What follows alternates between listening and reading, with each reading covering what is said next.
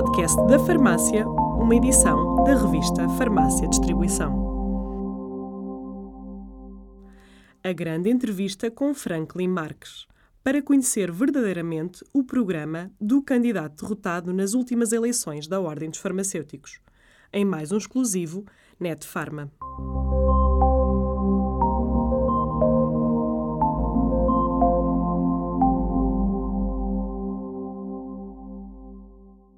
Olá a todos. Conosco Franklin Marques, presidente da secção regional norte da Ordem dos Farmacêuticos e membro da direção nacional da Ordem desde 2009, mas também presidente da Associação Europeia de Medicina Laboratorial e Genética Humana e, mais recentemente, da Associação de Ciências Farmacêuticas de Portugal. É ainda Conselheiro Nacional da Autoridade Antidoping de Portugal e professor na Faculdade de Farmácia da Universidade do Porto há quase 38 anos. Portanto, começou a dar aulas com 5. Quase, quase, quase. Eu costumo dizer na brincadeira que a guerra foi em 14, né? Começou, começa a contar a partir daí. Não, a falar, é realmente só há bastante tempo, como, como professor, comecei como monitor, na, lá na Faculdade de Farmácia, por convite da parte da microbiologia, e depois evolui naturalmente para assistente, acabou o curso, que fiquei assistente, estive fora depois da faculdade, eh, e depois, quando regressei à faculdade, também posso me alugar como em Bioquímica. E pronto, e desde aí foi até agora. Não, até agora que começou realmente. Muito bem-vindo, obrigado pela, pela disponibilidade. Tá, a nossa ideia é conversarmos aqui durante um bocadinho e percorrermos uh, eh, um, ehm, basicamente o seu, o seu programa de forma a podermos ter uma perspectiva esclarecedora de quais são as suas propostas.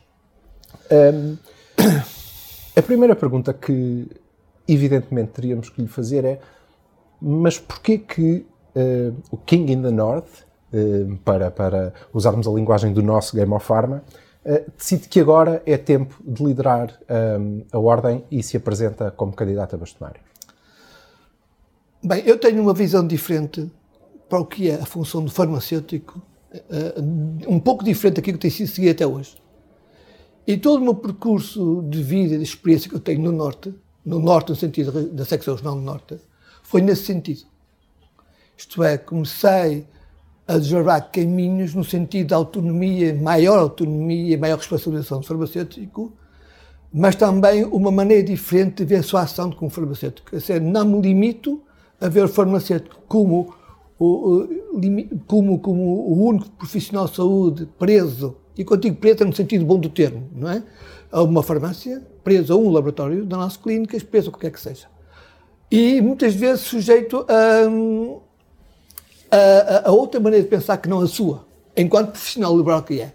Eu tenho um conceito muito, muito, muito elevado do profissional liberal, tenho um conceito muito elevado da, da capacidade que nós temos enquanto profissionais de saúde, que eu vejo que muitas vezes se esmorece no tempo. Eu sou professor, como disse, professor da faculdade, vejo-os todos, desde pequeninos, eu digo pequeninos, já sou velho, já posso falar, em pequeninos, desde que entrar na faculdade com 17, 18 anos, e vejo a mudança deles até sair da faculdade com 23, 24 anos e vejo depois. E vejo que há uma, uma mudança muito significativa nas expectativas dos estudantes de farmácia. E vejo também mais, vejo que eles vão para lá com ideias totalmente idílicas em muitos campos, em muitas áreas, com expectativas extraordinárias, e depois chegam cá fora, têm alguns sabores, alguns disappointments, como dizem em inglês. Uh, o que é que acontece então aí? O que é que é a minha versão? Portanto, eu quando comecei a ter uma certa autonomia sob o ponto de vista executivo, comecei a preparar um caminho diferente. E fiz cursos muito objetivados na formação que fiz no Porto uh, para a profissão propriamente dita, para o desempenho profissional dos nossos farmacêuticos.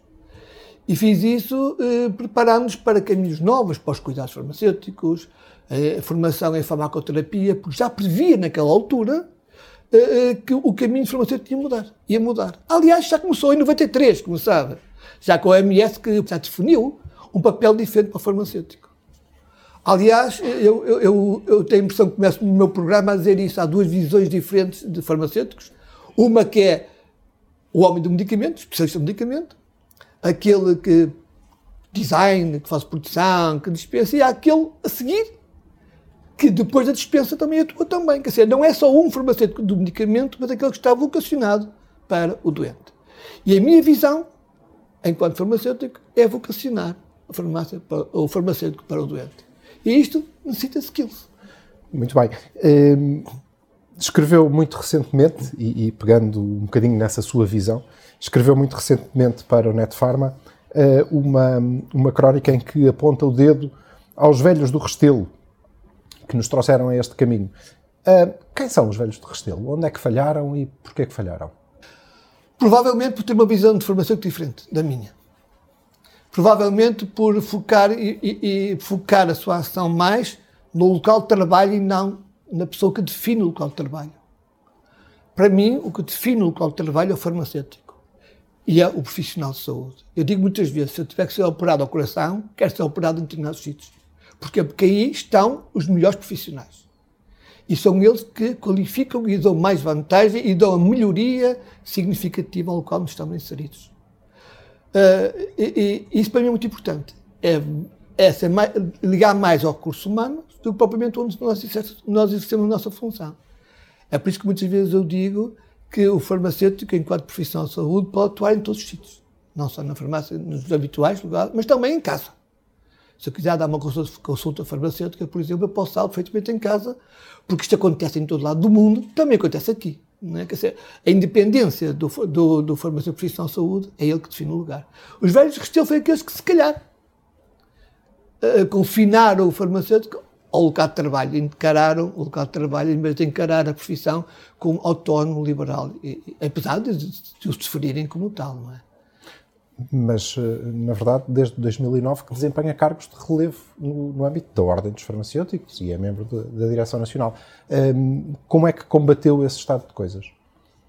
Sabe que, uh, uh, sabe que a organização da Ordem dos Farmacêuticos é muito interessante, como falava. Há autonomias regionais mas, no fundo, de cada presidente de uma secção regional, vai para a direção também. Mas somos um em sete. E um em sete, muitas vezes, não quer dizer que eles não apoiem essa ideia, mas muitas vezes as coisas diluem-se num, num, percurso. Segundo, quem conhece bem uma ordem sabe duas coisas. Sabe que todo dia é um dia diferente. Muitas vezes, quem está em negócios de FIA, as coisas aparecem como brotam como coisas.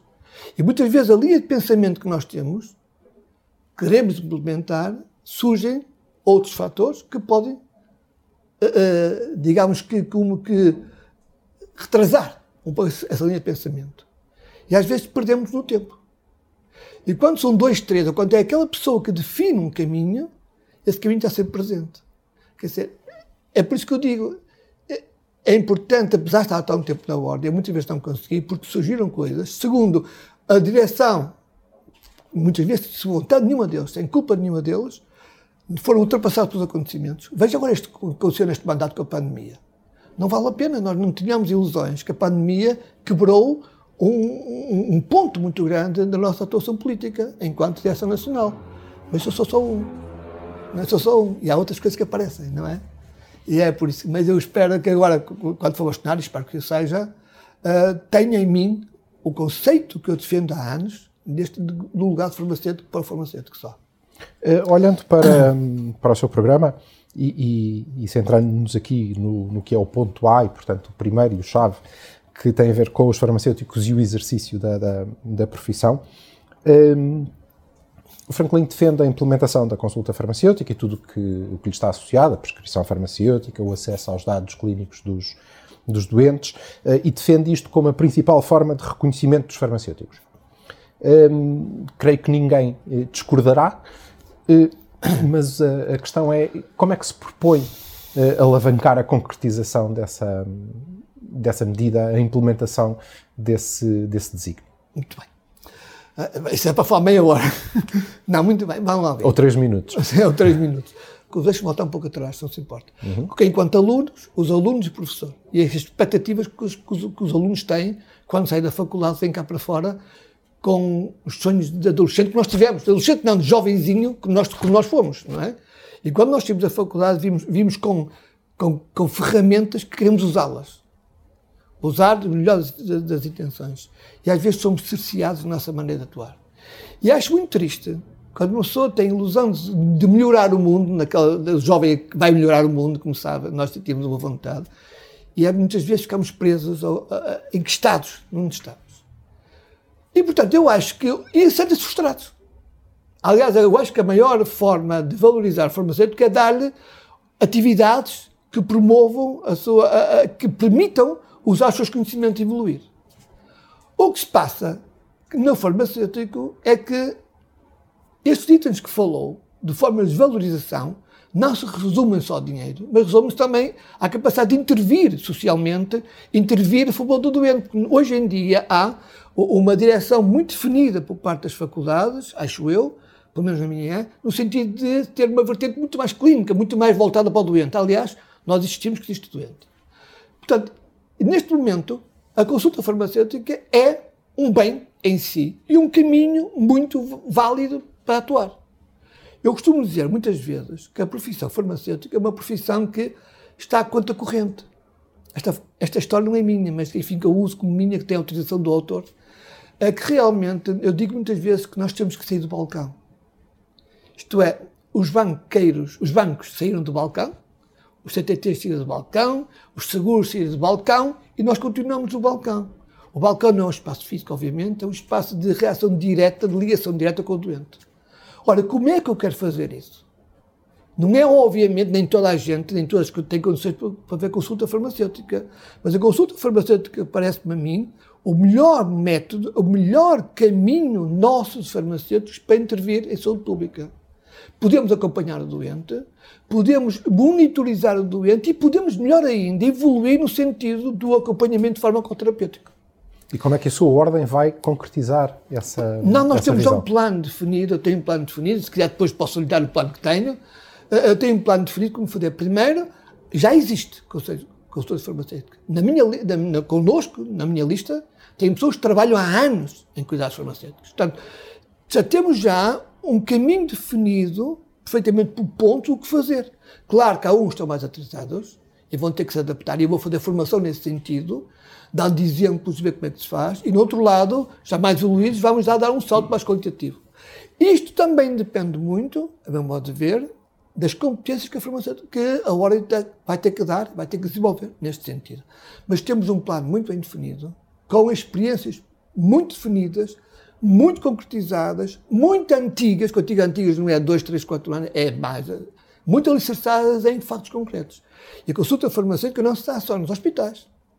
Dá-se também uh, das farmácias, dá-se também individualmente em casa. Ainda há pouco tempo recebi uma comunicação de colegas nossos que fazem mesmo um, um, um sítio em sua casa, ou sua casa, um espaço deles, individualmente, como consulta farmacêutica. Isto não é novidade. Aqui ao lado, em Espanha, o Manuel Machuca, nosso colega, tem um consultório de consulta farmacêutica há anos. Portanto, como vê, dizer, isto não é novidade, é só adaptar e agora evoluir. Portanto, a consulta farmacêutica, farmacêutica para mim é realmente um caminho a seguir, mas tem que evoluir com aquelas fases todas. Uhum. Desde a renovação da carteira, da, eu digo sempre carteira profissional por defeito, da prescrição, isso faz tudo parte deste conceito global que eu queria incluir como consulta farmacêutica. Por outro lado, eh, destaca também a necessidade de uma justa remuneração dos serviços prestados e as condições em que são concretizados. Não sendo a, a, sindicato. A, Ordem dos Farmacêuticos um sindicato, eh, como é que prevê que possa contribuir para alcançar este desiderato? Eu sei distinguir muito bem o que é o sindicato da Ordem, mas sei distinguir muito bem também o que são as expectativas dos nossos colegas e não são. Eu não vou falar em dinheiros, porque não posso falar em dinheiros. Eu tenho é que combater aquela sensação de desânimo e a sensação de desmotivação que os farmacêuticos têm quando entram no mercado de trabalho, quando saem da faculdade no mercado de trabalho, ou mesmo aqueles que estão no mercado de trabalho se sentem injustiçados. Porquê? Porque trabalham muito e sabem, também como eu, que o trabalho de farmacêutico é um trabalho árduo.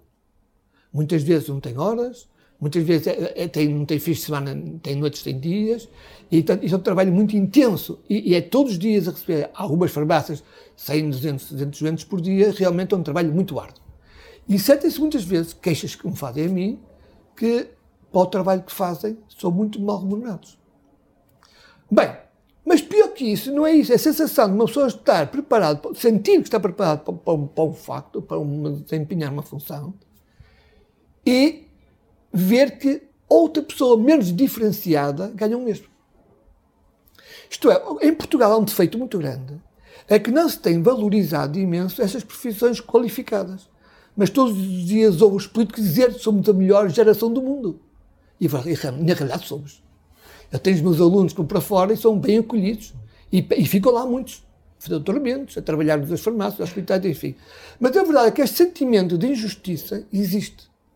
E quer dizer que, não sendo sindicato, não tendo que ter comigo valores, não quero saber se é mil, mil, dois, mil, três, não é comigo, isso é um problema de sindicato. Tem que existir necessariamente, tem que existir necessariamente um patamar de qualidade mínimo. Se há o rendimento mínimo, se há o ordenado mínimo, porque é que não há de haver um rendimento de qualidade mínimo? Eu sou, eu, no meu curso auditor, que eu fazia antes, dizia-me assim, um, um, um, a primeira vez que eu fui à primeira aula, que eu não compreendi, diziam assim, o preço da qualidade é inferior ao da não qualidade. Eu nunca percebi. Hoje percebo. Isto é, tem que haver uma pessoa que trabalha seis anos, como nós, cinco, seis anos, que faz um curso com, para ter expectativas diferentes, para estar melhor preparado para a vida, não pode trabalhar, não pode ter o mesmo ordenado, o mesmo rendimento que tem uma pessoa indiferenciada. Isto não é, valer, isto não é a, a, a, mania de ser eh, melhor que outros. Não. É uma questão de justa compensação pelo esforço que teve. Não quero pôr aqui dois, dois padrões, mas quero pôr aqui, como tudo existe, tem que haver. Isto é um, um problema que o Estado tem que resolver. Se resolve o problema do, do ordenado mínimo, também tem que resolver os problemas de qualidade mínima. Isto eu vou lutar por isto. Vou lutar por isto, falar a toda a gente, por fazer montanhas de entrevistas nos jornais, como está a fazer. Vou, vou defender isto até a morte, porque é necessário. É um papel da ordem encontrar um patamar de dignidade profissional. E a dignidade profissional também se reflete no, na remuneração, também se reflete no ordenado que tem. Acha que, por exemplo, no, no âmbito das farmácias comunitárias, a economia do setor tem espaço para o que considerar ser a justa remuneração dos farmacêuticos?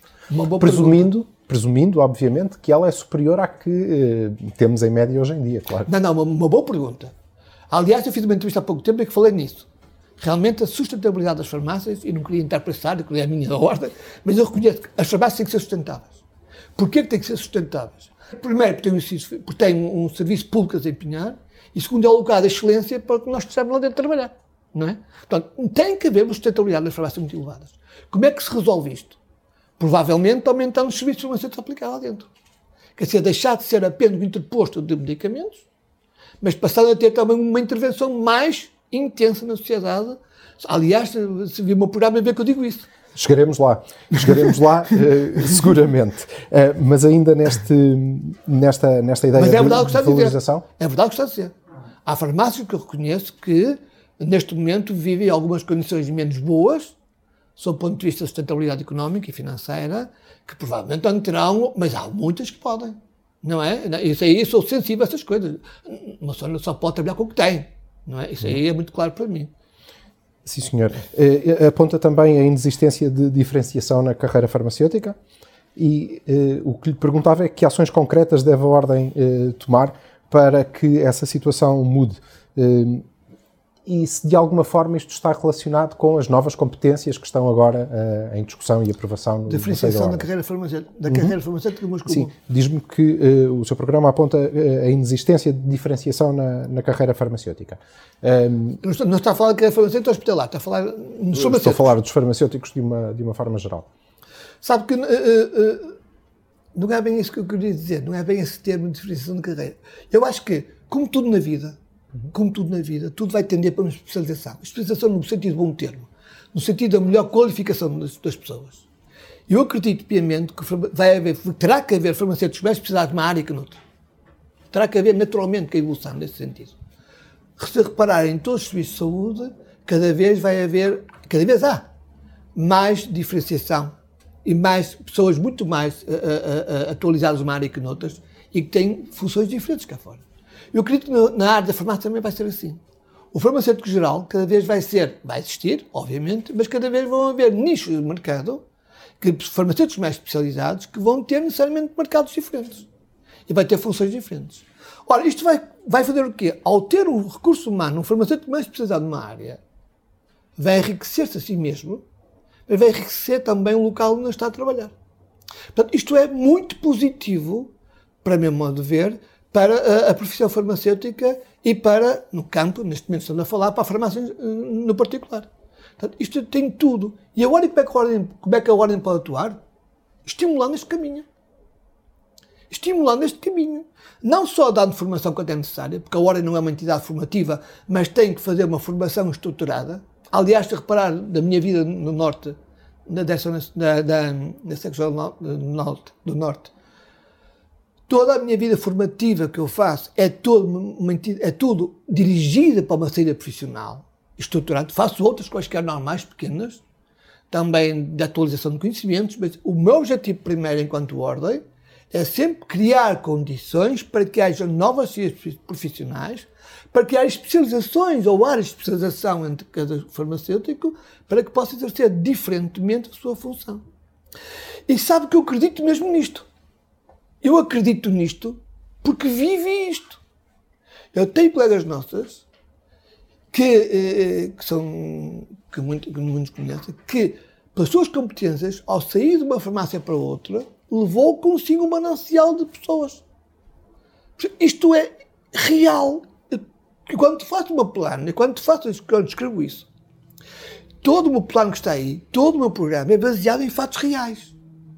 Quer dizer, isto um filme, baseado em fatos reais. Né? Mas a verdade é que é isso mesmo, sabe? Eu, eu, não faço, eu não estou a dizer isto por imaginação. Não, eu uso para cada ponto que aí no programa um caso real da minha vida, onde eu presenciei, onde eu vivi. Portanto, eu acho que a ordem pode muito bem potenciar as capacidades de cada um, no sentido de evoluir, melhorando a pessoa, melhorando o serviço onde está a trabalhar e, no última análise, e primeira, objetivada, para melhorando a saúde pública e a saúde individual de cada um de nós. Mas uh, uh, nesse percurso de, de, de, diferenciação e de especialização, uh, por exemplo, e no âmbito da, das especialidades da, da, própria ordem, nós no terreno, e porque estamos muito perto da, da farmácia comunitária, vamos ouvindo, por exemplo, que este grau de especialista em farmácia comunitária é de momento mais ou menos irrelevante. Uh, no eventual mandato uh, do Franklin uh, como bastonário da Ordem dos Farmacêuticos, teremos a Ordem a bater-se por exemplo, pelo reconhecimento do, deste grau ao nível da direção técnica das farmácias comunitárias? Da exigência do grau de especialista em farmácia comunitária, por exemplo? Sabe que nós somos tão poucos né, com isso ainda, com esse título, que dificilmente se pode pronunciar sobre isso. Eu acho que é uma coisa muito recente, muito, muito recente. Eu até acredito no título, mas acho que é muito recente para poder, com ele, fazer alguma coisa. É evidente que neste momento ainda uma parte ainda é mais uma mais-valia para quem o tem, mas reconheço que, sob o ponto de vista político e sob o ponto de vista de reivindicação, eu acho que ainda não chegou o tempo. Não chegou o tempo ainda. Reconheço que mais tarde pode ter valor. Quer esse, quer outras competências que se podem criar dentro, dentro do sítio profissional. Mas acho que é muito recente mesmo. Eu acho que neste momento nós não podemos pensar nisso. Uh, mas pode, poderá evoluir nesse sentido. Repare que na ordem, as grandes especialidades que temos na ordem de respeitabilidade sob o vista político, temos que temos as nossas clínicas, instante comando, porque é obrigado por lei, temos que a indústria para determinadas coisas e pouco mais temos, não é? Portanto, primeiro, o que eu tenho que ver neste momento é o seguinte: é o que temos evoluir para o reconhecimento político, exigências políticas. E esta parte de fase comunitária é um, é um caminho que tem que percorrer ainda nesse sentido. Mas acha que é esse o caminho? Pode ser um caminho. Pode ser um caminho, sabe? Pode ser um caminho muito certo, porque na Europa não há muitos caminhos que, que, que a especialidade, sabe que não tem, não é? Não, não tem, não vamos ser corretos. E muitas vezes também sozinhos no caminho também não é muito bom. Mas a verdade é que pode ser um caminho que temos que pensar bem, que se realmente se concretizar e se valer a pena, temos que pensar nisso muito seriamente. Como é que avalia a atual norma de dispensa de medicamentos hospitalares em farmácias comunitárias e, e ao domicílio e, por consequência, a atuação eh, mais ou menos recente do, do grupo de trabalho que, que, que, tratou eh, essa norma, que depois acabou eh, ultrapassada por uma pandemia, curiosamente. Mas está uma coisa interessante. Eu acho que há o momento antes e o momento depois da pandemia. Eu acho, eu, eu, eu sou um pouco, um pouco relativamente à pandemia, eu acho que digo, digo muitas vezes isso. Nós farmacêuticos fizemos muito durante a pandemia, mas podíamos ter feito muitíssimo mais. Se tivéssemos seguido um caminho muito mais clínico, muito mais interventivo na saúde pública do que aconteceu até agora. Isso traduziu-se também na falta de confiança, provavelmente, que muita gente teve em nós E nesta falta de multidisciplinaridade, esta falta de intercâmbio que existe, de ligação que terá que existir. Os medicamentos de, cedência hospitalar, da exclusiva cedência hospitalar, ter o doente que ir lá, só do acesso, assim, não faz sentido hoje em dia. Quer dizer, quando as coisas estão, quando o doente está bem estável, estabilizado, quando já se conhece a evolução da doença, não faz sentido nenhum um doente caminhar horas e horas e horas para buscar aquilo lá. Há vários motivos, há vários modelos para distribuir, para contribuir para o acesso melhorado a esses doentes. Um deles foi, foram vários apontados por esse tal grupo de trabalho, dos quais eu admito, para mim, puxando a brasa da minha sardinha, que o melhor para mim será a cedência através da farmácia de proximidade. E porquê que é o melhor para mim? Porque falam farmacêuticos com farmacêuticos. E, portanto, têm a possibilidade de melhor acompanhamento. Aquele processo que muitos usaram hospitais, de levar diretamente ao hospital ao doente, também é bom. Mas não há necessidade de gastos suplementares quanto à farmácia comunitária, e nós sabemos que os doentes conhecem muito bem a farmácia comunitária, e sabemos mais ainda que muitas vezes o doente é mais fiel ao farmacêutico do que ao médico do que à instituição. Isso é uma verdade insufismável, por mais que nós digamos que não. Até parece lugar comum estar a dizer isto, não é? até parece que estou. Mas a verdade é isso que eu sinto, é isso que eu vejo, não é? Portanto, faz todo sentido. E eu defendo, neste momento, que o modelo melhor para mim, para nós, será mesmo o acesso direto. Agora, o grupo de trabalho voltou, portanto, várias, várias, várias propostas. Essa da farmácia, a direta, as RS, enfim, pôs uma série de propostas das, das quais eu prefiro esta.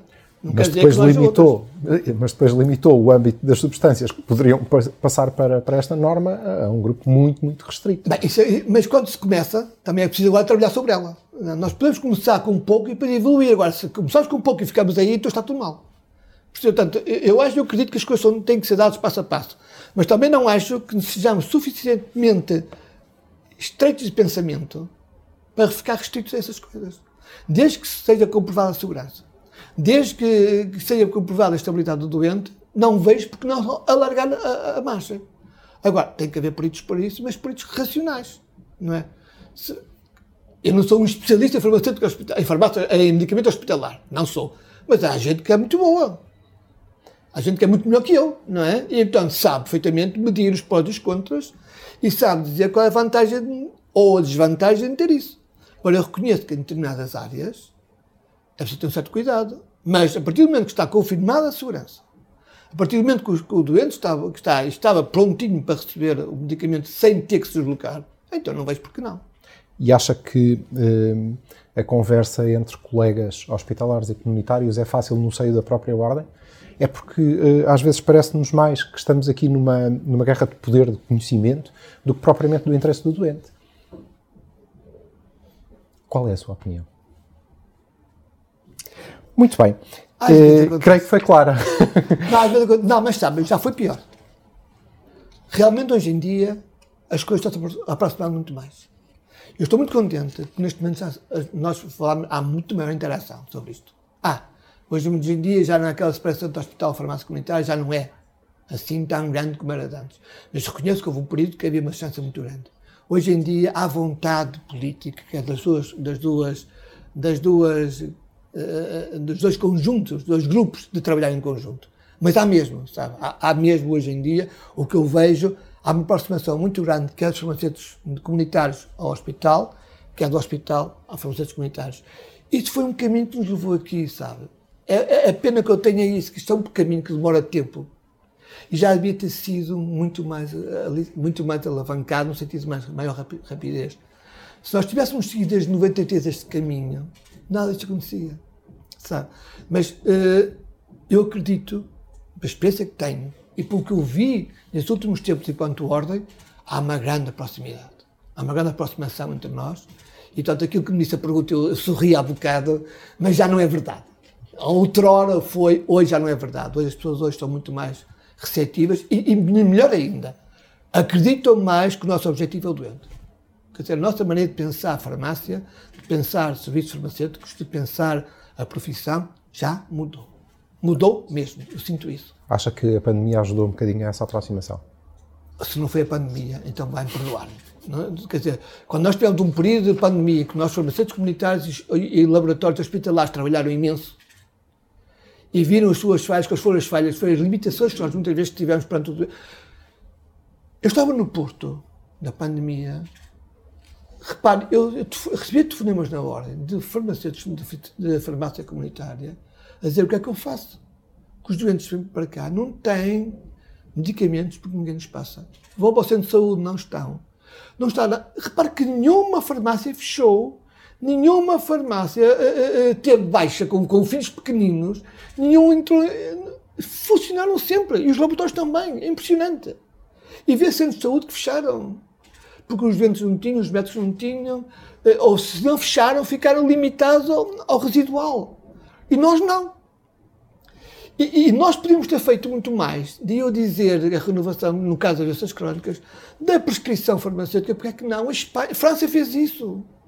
Em, 1900, em 2020, a França pôs em junho, que foi quem foi em junho, a prescrição farmacêutica para algumas pessoas, obviamente, de certos fármacos limitados, que não prescrição clínica, que fica isto muito claro, eu não quero ter confrontos com os médicos, tem de ser tudo num ambiente de consensualidade, porque senão não vale a pena, andarmos, andarmos aqui em confrontos desnecessários, mas fez isso, e nós não podemos fazer.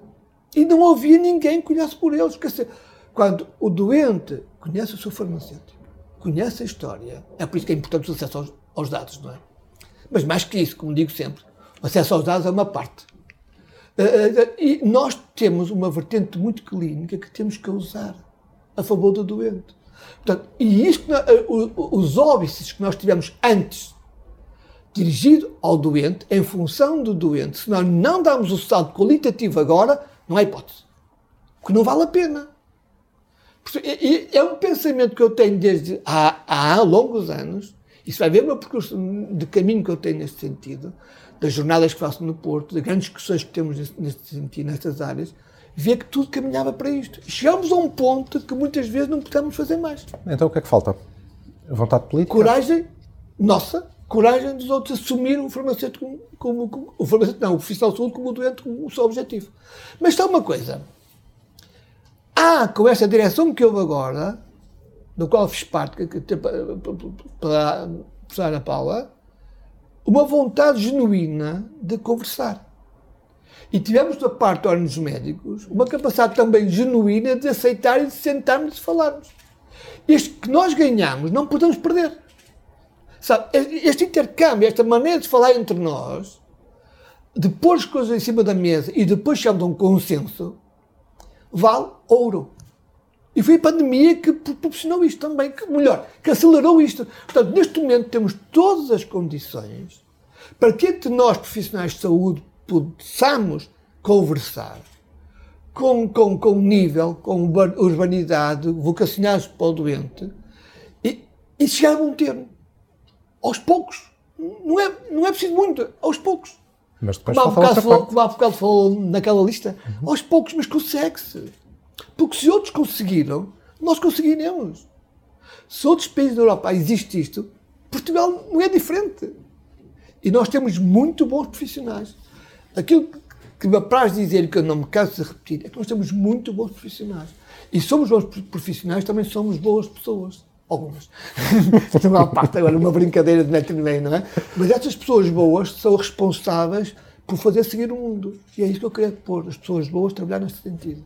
Uh, nesse, nesse sentido, uh, advoga também, uh, no âmbito do seu programa, o reforço quantitativo e qualitativo dos serviços farmacêuticos em farmácias comunitárias. Quer detalhar quais serviços? Porquê é que eu digo qualitativo e quantitativo? Veja o exemplo do protocolo de diabetes. Há, há anos que existe o protocolo de diabetes. E uma maneira que nós vemos de acompanhar o protocolo de diabetes, por exemplo, a melhor maneira de controlar um doente diabético é pela hemoglobina glicada. E nós continuamos a medir só glucose. É verdade que o glucose faz bem. Mas é uma das formas de medir, de acompanhar. Mas, e depois toda, toda a patologia associada, evidentemente, evolução. Mas se o, o doente for à farmácia, o diabético, tomar o antidiabético oral, o valor que vai, que vai obter no sangue capilar vai ser muito próximo da realidade. Nós dizemos, olha, está boa, está muito bem, não é? Mas na realidade, se calhar está todo descompensado. Portanto, tem que haver, este protocolo tem que evoluir no sentido do melhor acompanhamento. Por exemplo, no caso do protocolo de diabetes, vou falar. É por isso que eu falo muitas vezes em, em aprofundamento dos serviços que se fazem. o farmacêutico tem que ter a capacidade, a, a capacidade e a autoridade para pedir, pedir uma boa delicada, para melhor acompanhar o doente. Porque a monitorização dos doentes pode ser feita precisamente, perfeitamente numa farmácia. Pode ser feita por farmacêutico. Isto não é novo, não sei o que digo, isto existe. Sabe que eu, eu fiz, trabalhei muito no Porto, trabalhamos muito, não gosto da palavra trabalhar.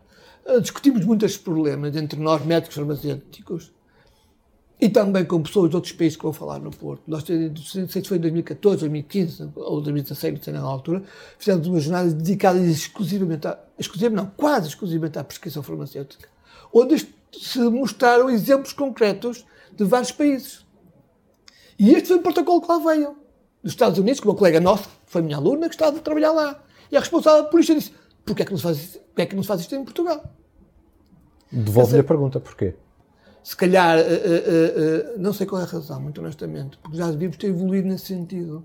Ao fim de tanto tempo, já devíamos ter evoluído nesse sentido. É por isso que eu digo que é preciso também fazer uma, revisitar o que existe na farmácia, dos protocolos que se fazem, para os aprimorar, para os aprofundar. Portanto, não é só em número, é também em qualidade menos. Porque é, é mais fácil.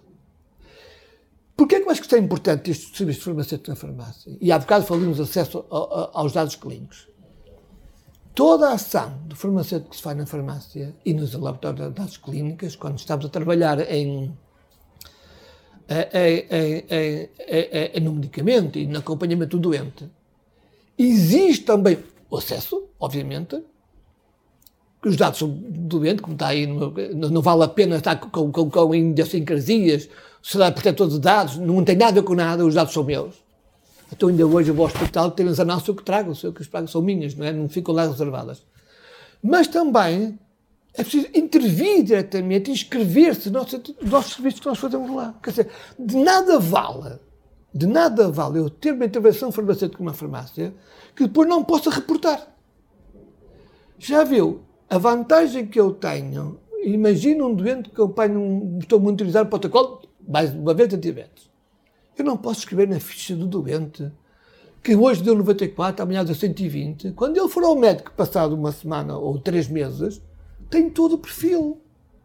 Quer dizer, medicamentos que toma sem receita médica, que é dispensar na farmácia, todo este perfil é importante. Portanto, quando se fala em acesso aos dados, nós temos que ir muito mais longe.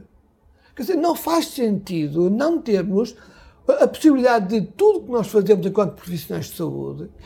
Eu, eu refiro muito profissionais de saúde, sabe? Eu, eu, eu incomodo muito quando nos dizem que somos profissionais de saúde e tratam-nos como uns simples agentes de saúde. Não sei, se, sei se já ouviu dizer isto. Esta pequena diferença de educador e tratador de gente doente a mim, aliás, o governo é muito explícito nisto. Se reparou, profissional de saúde e outros agentes de saúde. Não é? Profissional de saúde são quem? Os médicos, enfermeiros e os farmacêuticos. Esta pequena coisa de não nos considerar muitas vezes, sob o ponto de vista, não diria ideológico, mas conceptual, como uma pessoa fora, e este ano foi muito típico na pandemia, não é? Farmacêutico melhor do mundo, com as vacinas, e no dia seguinte, profissionais de saúde não existiam. Quer dizer, esta noção intrínseca que está subjacente àquele pensamento longínquo, que já veio há muito tempo, tem que ser combatido. Esta inércia. Eu acho que muitas vezes nós fazemos coisas, o protocolo de diabetes para mim é uma questão de inércia. Sabe? É uma questão de nós até acreditamos nisto, mas ainda não demos o passo. Eu acho que nós temos capacidade de fazer isso e temos capacidade de convencer as pessoas porque isso existe. Eu não trago, eu não trago nada de novo. E quem é que remunera? Eu falo, e tenho falado muitas vezes, até na, na comunicação social, que nós temos dados que diz que, estudos já, não são recentes, que diz que por cada euro gasto pelo Estado no acompanhamento de farmacoterapêutico, isto é, na monitorização do doente, que é aquilo que eu defendo também, não é preciso ser um médico, um doente ambulatório não precisa estar todos os dias ir para o médico para consulta, não precisa, não faz sentido, não é? Nós podemos monitorizar e, se for, se for necessário, encaminhá-lo para o médico, não é? Se não podemos ver. Se nós conseguimos acompanhar o doente no sentido da boa, da boa adesão à terapêutica, se vimos que está funcionando, que está a ser eficiente, está a ser eficaz, a terapêutica instituída, não há razão nenhuma para andarmos sempre a sobrecarregar o método clínico quando ele possa ser usado noutras coisas mais importantes. Novos diagnósticos, novos doentes mais urgentes. Quer dizer, Não vamos estar aqui a desperdiçar saberes e desperdiçar tempos com coisas que já estão controladas. Tudo isso parece muito evidente, não é? Parece claro. Mas uh, ainda não conseguimos convencer um Ministro da Saúde que fosse que uh, estes serviços têm que ser remunerados e a remunerá-los. O que é que falta? Ah, não, não, não, não, não. Não, claro, tem toda a razão. Mas isso é uma questão também conceptual. Acho que é uma questão conceptual também. É que para, para os ministros até agora, eu, sabe que eu acredito que muitos ministros até queriam ir por esse caminho. Mas o facto de gastar, de, de dispor mais dinheiro, vai ter sempre o, o contraponto de dizer que, que, o sistema de saúde vai gastar mais dinheiro. Isto é, de uma maneira muito clara, o sistema de saúde em Portugal tem sido sempre subfinanciado, sub, uh, orçamentado. Há muitos anos que isso existe. E realmente é verdade. Mas de um momento para o outro, na pandemia, houve dinheiro para tudo. E houve dinheiro, se calhar não foi, não digo que foi mal usado, nunca foi mal usado, mas se calhar devia ter usado outras prioridades como der. Vejam um exemplo. O Estado pôs cá fora a possibilidade de, seis, fazer seis testes agora no Natal, gratuitos. Paga a 15 euros cada teste. 15 euros cada teste dá 90, euros, 90 euros por pessoa por mês. Se metade da população portuguesa que tem direito a isso assumisse isto, metade, 5 milhões, dava 450 milhões de euros. E 450 milhões de euros em que quem ia visitar os idosos tinha que esperar na fila, quem ia visitar os, as pessoas internadas nos hospitais tinha que esperar na fila, mas eu queria tomar um café no, no café do restaurante, ir para lá e pintar à vontade. Isto é, era necessário nessa altura, para o tanto dinheiro envolvido, criar prioridades. Não é? Isso é o meu lado humanista. Não estou a dizer que todos têm direito, todos têm direito, mas há o meu lado humanista de, de, de que há prioridades que tem que ter. E houve dinheiro para isso. E fizeram muito bem. Foi muito bem, foi uma, uma decisão política ótima, porque era necessária para que isso acontecesse. Mas para ter um, um acompanhamento de farmacoterapêutico numa farmácia, como eu dizia há bocado, que por cada euro o Estado poupa 14 euros, não pode pagar metade. Não posso financiar isto, estamos a brincar. Como é que vai convencer o que não aconteceu não, até olha, hoje? Basta mostrar isto. Olha, olha, veja, ganha 14, está a ver? Repara um outro estudo que temos nós. Em quanto tempo? A questão é essa. Nós temos ciclos políticos de 4 anos. Se calhar é por aí. Não, eu, eu, não, exatamente. Não, exatamente. Mas eu acho que tem que se começar. E eu acho que nós, nós anos e anos e anos a fazer experiências piloto. Repara, é só pilotos, pilotos, pilotos. Nós já sabemos o que é vai sair, mas é pilotos. Eu acho que nós precisamos de pôr os ministros de Portugal com ministros de outros países onde isto existe. Olha, veja, veja o que nós rendemos. Que para falar entre eles, já como falam com os profissionais de saúde, ou, ou menos que digam, olha, faça, veja. Porque realmente há, há um medo. Eu acho que é muito medo. Mas isto convence. Não é questão de convencer, é comprova-se que é verdade, porque toda a gente sabe, quando as farmácias estão envolvidas, as farmácias farmacêuticos, normalmente há sempre bom resultado. E normalmente há sempre uma poupança muito significativa para o Estado. Eu vou só provar outros, outro, outro estudo que temos nosso, do jeito feito, que está na minha lista.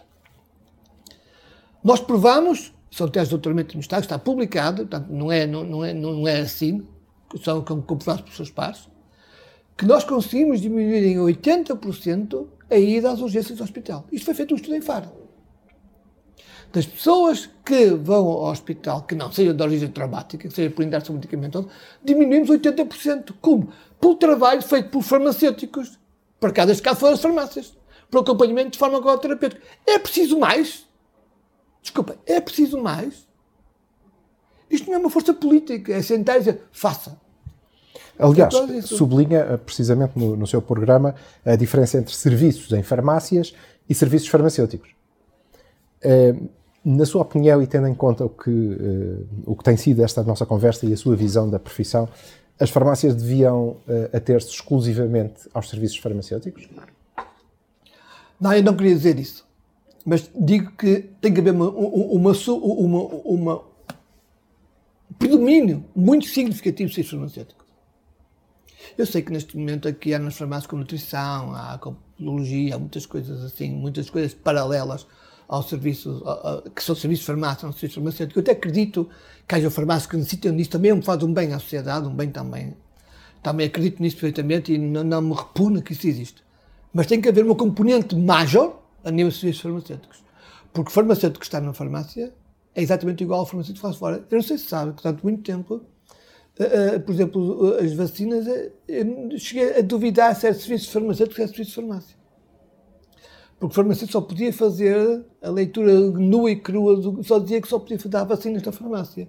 Isto é, o farmacêutico não é bom cá fora? É competente para uma área, não, não é outra, competente para outra? Ainda há dias, não sei aonde, que antigamente os farmacêuticos especializados clínicos só podiam trabalhar na província, porque na cidade não sabiam.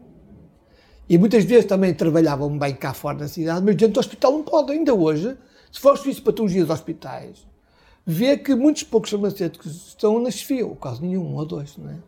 Quer dizer, não são bons no hospital, mas se é um passo cá fora, são iguais aos médicos. Está a ver? Esta noção de, de, de, de farmacêutico bom num sítio e não bom per se, do que eu sou competência, me incomoda.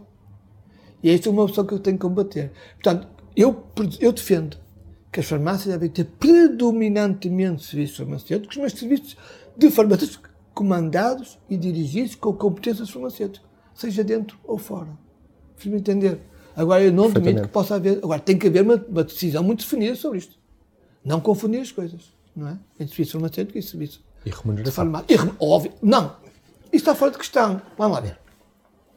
Hoje em dia, dado, o ponto, dada a situação em que vivemos neste país, todo o serviço que nós fazemos é um ato farmacêutico tem que ser pago. O ato médico, a consulta do médico é paga. O, o, é paga. Eu não estou a perceber porque é que nós temos que dizer continuamente remunerar. Tem que ser, ponto. Tem que haver aqui, isto não é político. É dizer, tem que ser, não só. Se neste momento tudo que se faz na farmácia parasse, o Estado pagava. O Estado via a falta que faz. Quer dizer, neste momento eu não dizer, eu não sou nada anti-greve, não estou a greve, mas às vezes, às vezes eh, eh, é preciso que tomem consciência que nós fazemos muito mais do que fazemos e de uma maneira às vezes desinteressada, mas quando está em causa a sobrevivência, já não é assim. Não é? Portanto, tem que ser, mas eu acho que isso é uma coisa natural. Isso vai acontecer, porque nos outros países acontece. França acontece. Se eu fizer o acompanhamento de, de, de um, um hipocoagulado, com o pagam 40 euros. Sim. É normal. Até o, próprio, o início de um tratamento em Inglaterra é logo com 20 euros ou 30 euros. É, é, perdão, libras. Eu não percebo. Porque é que não há cá? Sabe porque, é que, sabe porque é que eu acho isto? Porque as pessoas só veem o dinheiro que sai, não fazem as contas bem feitas. Porque se eu evitar ir um dia ao hospital, eu poupo uma, um dia de trabalho a menos. Eu costumo, há um colega meu que diz assim, muito, muito, muito, sincero, muito, muito simplesmente: Nós vamos todos morrer de ataque cardíaco ou AVC. O que eu quero é demorar mais tempo possível. Porque se eu tiver um AVC e não morrer aos 60 anos, vou ter mais 20 anos de vida a gastar ao Estado. Mas se eu morrer, se eu tiver o meu AVC aos 80 anos e morrer, porque estou numa idade, então poupo 20 anos ao Estado. E estas contas o Estado não, não está a saber fazer. Está a ter uma ideia muito, muito mercantilista, muito, muito, muito da cá põe cá. Não está a medir bem o que se passa. Quer dizer, não há, não tem havido em Portugal, em saúde, uma visão de médio e longo prazo. Tem havido uma, uma, uma, uma visão muito imediatista. E porquê é que acha que vai mudar? Vai ter que mudar, porque as pessoas, vão ter que, as pessoas aprenderam com a pandemia. Porque a pandemia houve despesas a mais que não era necessário houve hospitais superlotados que não era necessário se tivesse se pudesse antecipadamente eh, eh, eh, estimulado muito mais cuidados primários. As pessoas chegam ao lugar de saúde primários, sentem-se em pânico, porque não são tratadas, e cada um tem a sua urgência, não é? Olha, imagina o seu filho. Eu vou ao hospital correr, mesmo que seja mal, mas ninguém me ajuda ali. O farmacêutico não pode, o centro de saúde não pode, eu vou para o hospital, porque a minha urgência é minha. Por amor de Deus. Quando é que eu vou? Vou entupir o hospital porque se calhar não era necessário. Portanto, este caminho todo que se teve até hoje foi um caminho perdido. Porque é disso que eu digo, a pandemia é uma lição para todos nós. Porque permite ver o que nós fizemos menos bem e rapidamente dar o salto qualitativo do nosso, nosso trabalho de saúde. Portanto, eles têm que ver isto. Um, passando para, para uh, um, o âmbito mais interno da própria ordem, um, o, o seu programa promete uma revisão estatutária. Eh, pode avançar quais são as principais propostas que vai colocar sobre a mesa? Não, esta revisão estatutária tem que ser feita. Alguns pontos lá, eu, para cá eu tenho isso apontado. Tenho, há, há alguns pontos lá que eu tenho conflito uns com os outros. e pode, quando há gente boa, não há problema nenhum. Sabe que as leis foram feitas para a gente boa, não é? Por quanto a gente vai portela a lei, portela. E há pontos lá no, nos estatutos que não estou a falar desta, desta, revisão que o governo quer fazer ou pretendeu fazer, isso aí não faz sentido nenhum. Eu espero que não chegue à frente nem coisa que se pareça.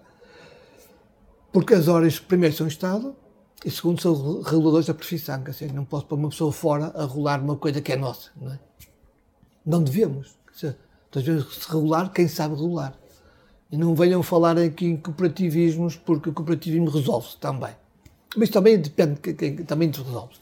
Agora, há pontos nos estatutos realmente que estão em conflito uns com os outros, algumas alíneas, que podem, situações menos boas, que já gerar algum conflito, que estão bem perfeitamente definidas e que, e que pode perfeitamente resolver a, a, a bom termo. Eu acho que não há problema nenhum. Uh, destaca também no, no seu programa uh, que uh, os recém-formados têm uma decalagem entre o fim da formação académica e o início da sua atividade profissional. como é que vai resolver isto? Precisamente por isso como lhe disse, criar novas condições para eles. Se eu conseguir integrar, veja o exemplo da farmácia, se eu conseguir estimulá-los no sentido de pôr mais serviços farmacêuticos, mais contato com o doente, eu acho que eles vão conseguir melhor isso. Vão, vão se sentir mais satisfeitos e vão sentir que os seis anos que fizeram de curso, ou cinco anos, valeu a pena. E uma pessoa que tem um trabalho satisfatório, sentir-se preencher as suas, as suas, as suas ilusões, as suas, as suas as expectativas geralmente são bem aceitas por tudo isso. Portanto, acho que é um caminho apostar fortemente nisso. Mais do que ser jovem ou ser idoso, a juventude é dar-nos uma ideia do, do, futuro da profissão. Porque a ordem, repara bem, a ordem do jovem não jovem, a ordem tem de rolar a profissão é igual. Tanto sabe o jovem que sai da faculdade como sai o idoso, o idoso mais velho, o menos jovem. Porque, sob o ponto de vista regulatório de, de, de profissão, é idêntico, não é? Porque a ordem tem uma vantagem muito grande. Primeiro, define que é ser farmacêutico. Só é farmacêutico quem está escrito na ordem. Segundo, o exercício profissional tem uma vantagem extraordinária da parte da ordem, é que diz assim, quando o doente chega à beira de um, de um jovem ou de um menos jovem, sabe antecipadamente que a ordem confere a essas duas pessoas reconhecimento das suas competências. Isso é uma mais-valia imensa. Porque quer seja jovem, quer seja menos jovem, os conhecimentos que eles têm para olhar por nós, o saber que eles têm, tem que inspirar a mim a mesma confiança. Portanto, em termos de relação da profissão, ser jovem ou menos jovem não tem importância nenhuma. Agora, o que tem importância no jovem é que, dizer, quanto mais jovens houver na profissão, mais profunda, mais profícua vai ser a profissão, mais alicerces tem. E é por isso que eles têm que ser apoiados. Porque se não forem apoiados, eles saem. Hoje em dia, a juventude de hoje, eu vejo por meus filhos, já ou, ou, ou preenchem os requisitos que eu acho para ser feliz, dizem eles, ou então vão procurar melhores caminhos. E Portugal desperdiça, as profissões desperdiçam e outros aproveitam não. Por, por falar nisso e pegando nesse, nesse ponto, eh, como é que olha, e sendo professor, eh, como é que olha para a formação pré-graduada? Eh, acha que que temos hoje se adequa às necessidades do mercado de trabalho e aos desafios que são lançados aos farmacêuticos? na indústria, na distribuição, na comunitária, enfim, eh, transversalmente. Sabe que a profissão farmacêutica, o curso de mestrado em ciências farmacêuticas, primeiro, tem um currículo que tem que ser aceito a nível europeu para poder haver reconhecimento. Segundo, é um ensino científico, não é técnico, é mais científico. Portanto, tem base que lhe permite dar o salto qualitativo. Terceiro, há as disciplinas básicas que são comuns, que têm que ser, mas tem outras optativas. Essas optativas permite que os alunos, à saída da faculdade, ou pelo menos durante o percurso pré-académico, possam ganhar, encontrar skills e formas de pensar diferentes que permitem ter maior abrangência para continuar no mercado de trabalho. Se me perguntar se da faculdade com conhecimento de gestão, não sairão. Mas sairão com os métodos, com, os, com, com as bases necessárias para dar o salto qualitativo. Isto é, o ensino universitário é um ensino que prepara as pessoas para a vida, não colmata todos os buracos que existe que a vida nos põe nos pés, não é? Não colmata todos, todos os buracos da rua. E para isso temos de ser nós. A ordem tem um papel interessante nessa área, pode alertar para isso. E a ordem tem um papel complementar, por isso que eu digo, não é para toda a formação, não é uma entidade formativa, mas é uma entidade que promove e que tem que promover a diferenciação de formação e, e, que, e, e para comatar as ser, que conduzem a ser as trabalhos diferenciadas. Isto é, se me perguntar a mim se a pré-graduação é boa, é muito melhor que em muitos países.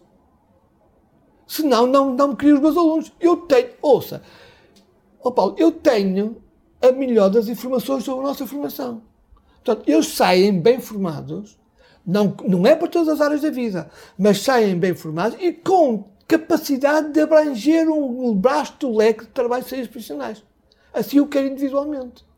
Portanto, pré, se vai cobrir tudo, não cobre. Mas que dá instrumentos para isso? Dá. Agora, há pontos pontuais, há nichos que não, é evidente, não é? Eu não quero dizer. Não... Como é que nós éramos quando, quando éramos novinhos? Nós também saímos da faculdade, também éramos novatos, não sabíamos tudo, não é? Nós às vezes esquecemos-nos que quando saímos da faculdade não saímos com o conhecimento todo, mas saímos com capacidade para fazer algo. Muito Agora, bem. que é preciso melhorar para é dar novas coisas, que é preciso ligar à universidade, é que a universidade podia colaborar mais connosco, podia, como fazendo ao longo da formação cursos paralelos, que os alunos quereriam e que os, que os melhoria, que melhoria ainda as suas capacidades para ficar para fora. Isto podem fazer e acho que devem. Aliás, eu acho que as faculdades que estão a perder neste momento é precisamente a capacidade de fazer uh, formação continuada, paralela, mas inteira, mas, mas uh, relacionada com, intimamente relacionada com os percursos normais exigíveis perante a comunidade europeia. E claro, à medida que as coisas vão evoluindo, tem que evoluir os currículos. O falar hoje de medicamentos não é falar há 100 anos atrás. Não se pode usar os slides há 20 anos falando hoje da mesma coisa. Quer dizer, tem que haver uma evolução, não é? Isso é normalmente isso é uma adaptação de conteúdos que muitas vezes não tem nada a ver com o nome da cadeira. É uma evolução natural. Ai de quem não fizer isto. Então está mais. Também vai ser sub, sub, subtraído no sistema, não é? Muito bem. Um, do, do meu lado, dou-me por satisfeito. Uh, Convidava-o a deixar, se, se quiser, uma mensagem final aos uh, seus colegas que uh, nos verão e que terão ainda a possibilidade de votar nestas eleições. Não, o que lhe posso dizer assim, sem ser, sem ser um, do ponto de vista de eleitoralista, eu tenho, há duas maneiras diferentes de ver a profissão para mim que é uma delas é muito voltada para o medicamento, ou mais voltada para o medicamento, ou até mais voltada para, para o doente, mais clínica, mais interventiva. Eu defendo esta segunda, na sequência do que se passou no OMS, em 93, em que o foco é que não é só aquela parte, desde a produção e design até a assistência ao medicamento, mas também uh, depois do acompanhamento da terapia instituída, isto é, ver a adesão, isto é, ver a eficácia do tratamento definido, terminar a, a, a terapêutica até o fim, monitorizar todo esse percurso. Isto faz de nós uns verdadeiros profissionais de saúde, para mim. Que acredito que a minha experiência própria faz com que o farmacêutico seja muito mais que aquilo que é. E acredito também que o farmacêutico é bom no local de trabalho, mas também é bom fora do local de trabalho. Quer dizer, eu acredito num farmacêutico que, enquanto profissional de saúde, capaz de atuar em muitos, em múltiplos sítios, sempre assumindo a sua a, a, a vertente e o seu conhecimento enquanto profissional de saúde. Isto é essencialmente o que eu defendo. Defendo maior integração da farmácia no centro de saúde, nos centros de saúde, nos centros de cuidados primários. Eu não percebo porque é que a farmácia não está ligada umbilicalmente de saúde. Eu acredito piamente que somos capazes de fazer muito mais. Acredito muito nos farmacêuticos e acredito mesmo que nós somos capazes de evoluir no sentido de de maior proximidade nos serviços de saúde, integrá-los mais, ter uma, uma, posição muito mais abrangente e muito mais profícua e muito mais piloto, piloto na ciência de saúde. Entre mim e o meu adversário, eu não queria falar de adversário porque, porque não, é o momento para falar, mas realmente apresentamos perfis de caminhos diferentes e o meu, creio eu, é aquele que mais se enquadra no profissional farmacêutico do futuro. Podcast da Farmácia uma edição da revista Farmácia Distribuição.